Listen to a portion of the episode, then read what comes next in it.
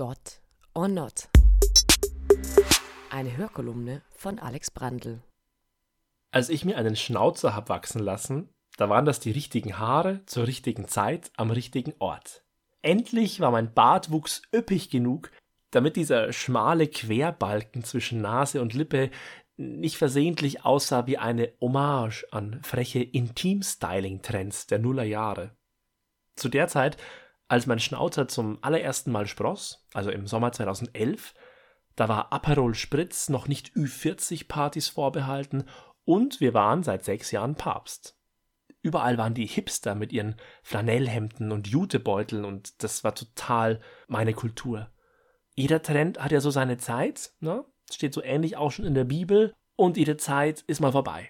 So wie die Zeit des Macarena-Songs oder die Zeit der Verbrennungsmotoren, ja, oder eben die des Schnauzertragens.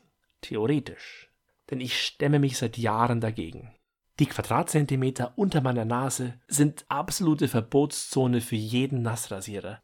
Hier wird nicht rasiert, hier wird sorgsam gestutzt. Und ich frage mich, mh, hm, auf einer Schrulligkeitsskala von 1 bis 10, bin ich da jetzt die 11? So wie dieser eine Nachbar, bei dem diese super creepy Käthe Kruse Puppen auf dem Fensterbrett sitzen? Oder so wie diese eine Bekannte von mir, die ihre Augenbrauen immer noch zu so dünnen Streifen zupft, als wäre Christina Aguilera noch immer auf Platz 1 der Charts? Letztens meinte mein Friseur zu mir, ich soll jetzt doch mal überlegen, ob es meinen Schnurrbart noch braucht. Sein Rasierer funkelte bedrohlich im Sonnenlicht. Mein Puls raste. War das der Tag? War das mein persönlicher Super-GAU, also mein größtes anzunehmendes Umstyling? Außen blieb ich ruhig, aber innerlich kreischte ich, als hätte ich den Teufel in Person gesehen, beziehungsweise na, so ähnlich Heidi Klum, wie sie den von ihr sogenannten Mädels bei den Umstyling-Episoden von Germany's Next Topmodel an die Haare geht. Und ich frage mich, was ist eigentlich so schlimm daran, Haare zu lassen? Warum zittern eigentlich die Kandidatinnen der Castingshow vor jedem Zentimeter weniger Haar äh, und ich schon vor jedem Millimeter weniger Barthaar?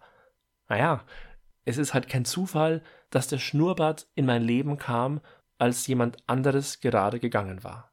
Ich hatte eine schmerzhafte Trennung hinter mir. Also war der Schnauzer vielleicht haargewordenes Zeichen meiner Vergangenheitsbewältigung? Ja, ich denke das inzwischen. Aber er ist noch mehr. Weil wenn ich durch die Fotos auf meinem Smartphone stöbere, dann sehe ich mich mal glücklich im Urlaub, mal irgendwie in der Prüfungsphase mit tiefschwarzen Augenringen, mal winterblass, mal ganz braun gebrutzelt. Ja, und so wechselhaft all diese Jahre waren der Schnauzer blieb. Und mir zeigt das, diese Kapitel, die gehören alle zu mir. Die hellen, die dunklen. Und so schnurgerade mein Schnurrbart auch verläuft. Mein eigenes Leben muss das nicht. Ich glaube, bei den Topmodel-Tränen und bei meiner echten Panik im Anblick des Rasiermessers, da geht's überhaupt nicht um den Look. Es geht um meinen Platz auf dieser Welt. Und die Frage, bestimme ich ihn oder irgendjemand anderes? Denn meine Trennung zum Beispiel damals, die war nicht einvernehmlich. Ich, damals war ich noch glatt rasiert, ich wurde sitzen gelassen. Und mein Schnauzer dann stand für einen neuen Stil, meinen neuen Stil. Im Endeffekt die Wiederentdeckung meines Selbstwerts. Und deswegen finde ich es so krass brutal, wenn jemandem bei Heidi Klum öffentlich und rabiat die Haare geschnitten werden, weil eben niemand weiß, welche Lebensgeschichten die erzählen, von welchen Schmerzen, welchem Mut und welchen Selbstbehauptungen. Und dann liegen die einfach auf dem PVC-Boden von irgendeinem Fernsehstudio, wandern auf die Kehrschaufel und in den Müll. Also meine eigene Lebensgeschichte, die nahm vor kurzem eine Wendung, die mich manchmal noch immer so ein bisschen überrascht. Ich habe mich ja mit Haut und hoho, Haar auf etwas eingelassen, von dem ich mich lange Zeit total abgegrenzt hatte. Die Kirche als ich mich dann zum allerersten Mal in diesem bodenlangen schwarzen Talar im Spiegel sah. Also ganz ehrlich, ich fand das nicht nur gut. Man hatte mir davor schon erklärt, dieser Talar als Amtskleidung des evangelischen Pfarrers, der soll tatsächlich die Individualität der Person in den Hintergrund treten lassen. Und tatsächlich fühlte es sich anfangs oft so an, als müsste ich so ein Stück meiner Persönlichkeit an der Garderobe abgeben, sobald ich den Talar überzog. Bis mir eine Sache auffiel.